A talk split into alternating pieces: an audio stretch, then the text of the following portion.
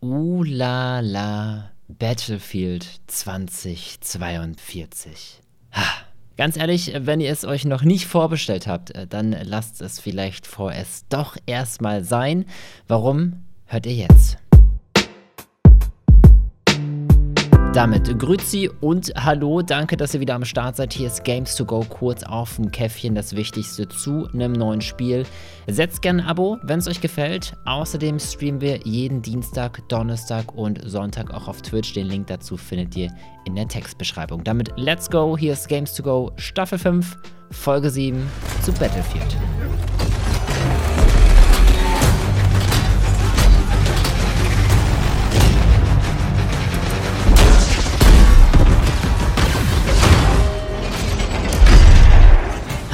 Ganz ehrlich, wenn ich schon den Trailer höre, kriege ich ja wirklich Bock.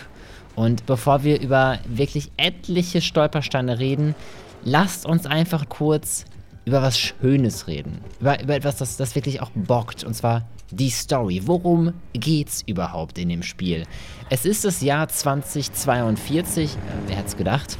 Und es passiert das, was auch im realen Leben echt passieren könnte, wenn wir uns einfach nicht bemühen, die Klimakrise zu bekämpfen.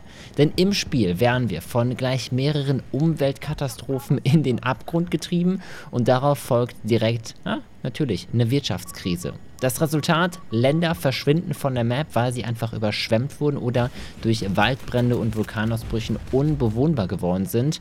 Und genau hier spielt Battlefield 2042. Richtig schön, oder?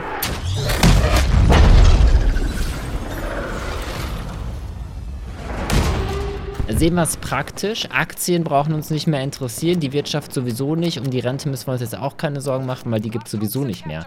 Drei spielbare Modis, die gibt es aber. Und zwar der allererste, das ist All Out Warfare. Hier treten 128 SpielerInnen auf der größten Map der Spielreihe gegeneinander an. Der zweite ist Portal. Das ist mehr was für die alteingesessenen Fans, denn hier zocken wir auf den Maps von älteren Games der Reihe, aber eben auf einer aktuellen Grafik. Und Nummer 3 ist Hazard Zone. Zu viert müssen wir hier Datenträger finden, die verteilt auf der Map liegen und dabei stören uns gegnerische Truppen und die Zeit macht uns das Leben auch schwer, denn wenn wir nicht schnell genug sind, zieht ein gigantischer Sturm über uns, aus dem wir vermutlich nicht mehr leben zurückkehren.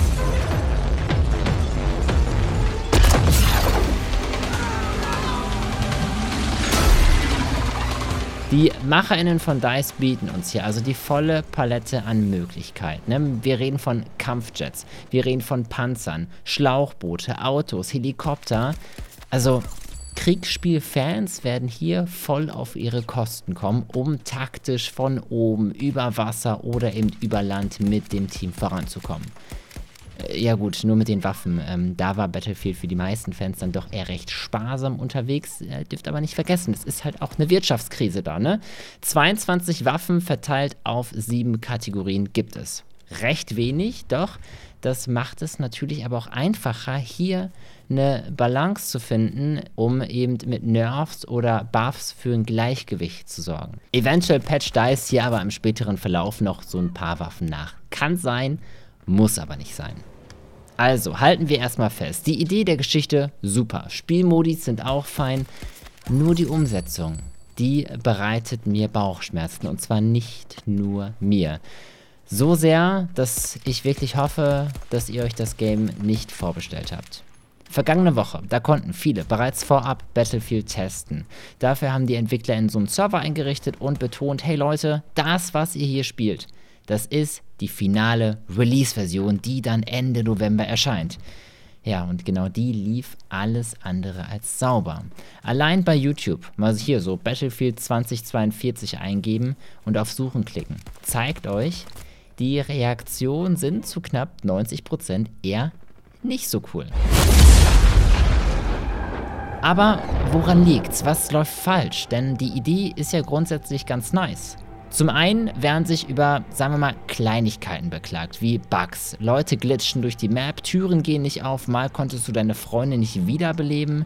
Leute haben sich aber auch über die Performance beschwert. Selbst bei der neuesten Grafikkarte hatten SpielerInnen echt Probleme. Das darf nicht passieren. Es kann am Server gelegen haben, den sie da erstellt haben. Ne? Alle Leute von der ganzen Welt wollten drauf zocken. Eventuell gab es da deswegen Probleme. Vielleicht wird es zum Release besser. Meine Hand lege ich dafür aber nicht ins Feuer. Die größte Baustelle ist allerdings the big new thing on Battlefield und zwar nämlich Hazard Zone, auf die ich mich persönlich am meisten gefreut hätte, denn es ist einfach mal eine komplett neue Story, eine, etwas Neues, was du da einfach machst. Ne?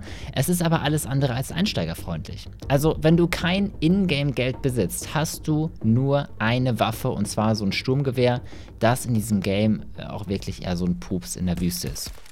Bedeutet, um Ingame-Währung zu bekommen, müssen wir grinden, grinden, grinden, um eben dann mehr Geld zu sammeln, um dann wenigstens mal eine andere Waffe und auch vor allem eine andere Taktik anwenden zu können. Gerade ich, der kein Aim in so einem Spiel hat, für mich ist es mega ärgerlich, denn die NPCs, alter Schwede, die sind krank gut. Und zwar nicht einfach nur, weil ich ein Beginner bin, das sagen auch die anderen. Die sind so gut, dass du als Anfänger wirklich keinen Spaß hast. Also die sehen mich überall, von jeder Ecke, von jedem Busch und ballern mich in gefühlt zwei Sekunden weg. So kriege ich kein Ingame-Währung und fruste mich es recht durch den Modus, statt eigentlich Spaß zu haben, worum es ja eigentlich gehen sollte. Und nochmal betont, das sage nicht nur ich, das sagen auch die Leute mit AIM. Das sagen auch die Kritiker, die Battlefield-Erfahrung mitbringen.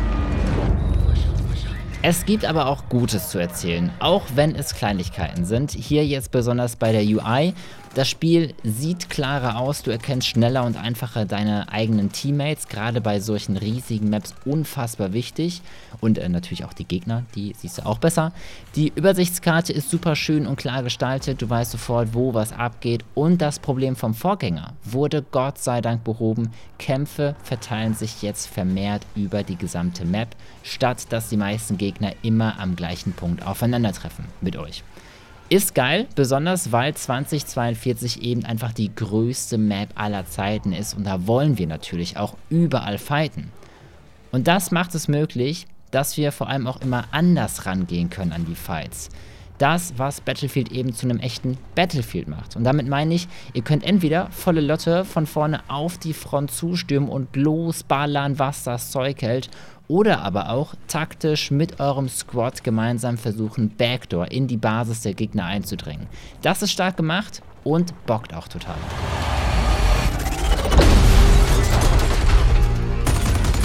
Außerdem bringt auch der Spielmodi Portal eine neue mögliche Stärke mit, denn wir können auf alten Maps gemeinsam spielen, nur eben jetzt mit viel besserer Grafik. Also gerade Fans kommen hier voll auf ihre Kosten, um eben mit moderner Grafik, mit teilweise auch den äh, neuen Helden, von denen ich keine Ahnung habe, es tut mir hart leid, aber die haben mich null interessiert, äh, eben aber auch auf der alten Map spielen könnt.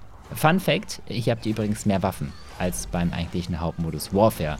Äh, zudem können wir noch im Editor-Modus einstellen, ob wir zum Beispiel alle nur mit Granatenwerfer zocken oder eben eine andere Wunschwaffe. Schöner Gedanke, der auch tatsächlich schön umgesetzt wurde. Fazit. Battlefield 2042 ist gut, hat aber viele Baustellen.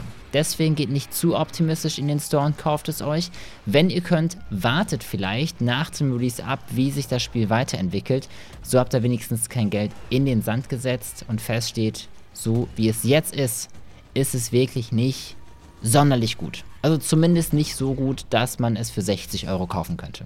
Das ist zumindest meine Meinung. Wenn ihr es anders seht, könnt ihr gerne morgen zum Beispiel in den Twitch-Chat kommen, könnt dort nochmal gemeinsam mit mir diskutieren oder eben auf Discord und Instagram.